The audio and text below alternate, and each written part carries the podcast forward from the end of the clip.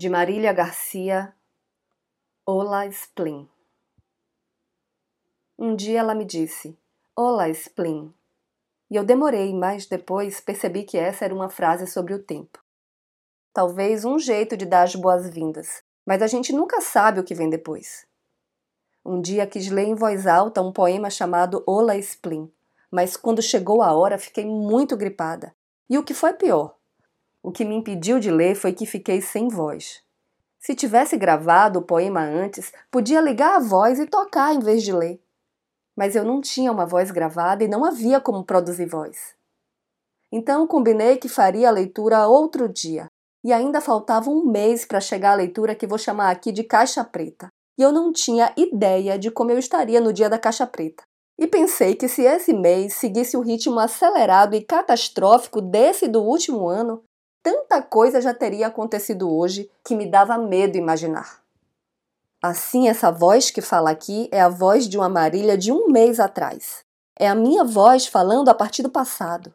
É a minha voz, mas sem controle. Há um mês eu não tinha como prever nada e fiquei me perguntando: como fazer para essas palavras escritas há um mês dizerem algo sobre estar aqui agora? E eu não soube responder. Então fiquei me perguntando se hoje estaria chovendo ou fazendo sol, se faria frio ou não, e se haveria poeira no ar. Eu sempre me surpreendo com a poeira que turva a vista. De repente, no meio do dia, uma poeira se ergue uma nuvem de poeira. Pode ser a poeira vindo das coisas quebradas todos os dias na vida das pessoas.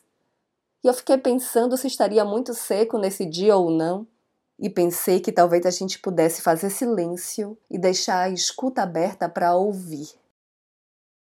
Talvez a gente pudesse fazer silêncio e de repente, neste silêncio, acontecer de ouvir algo por detrás dos ruídos das máquinas voadoras que cruzam o céu. Talvez não desse para ouvir as máquinas voadoras nesse dia, foi o que eu pensei. Mas eu me enganei, porque hoje, desde cedo, os helicópteros estão voando.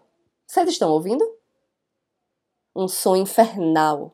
Estrelas caindo do céu em cima da cabeça com as pontas viradas para baixo. O som está cada vez mais perto.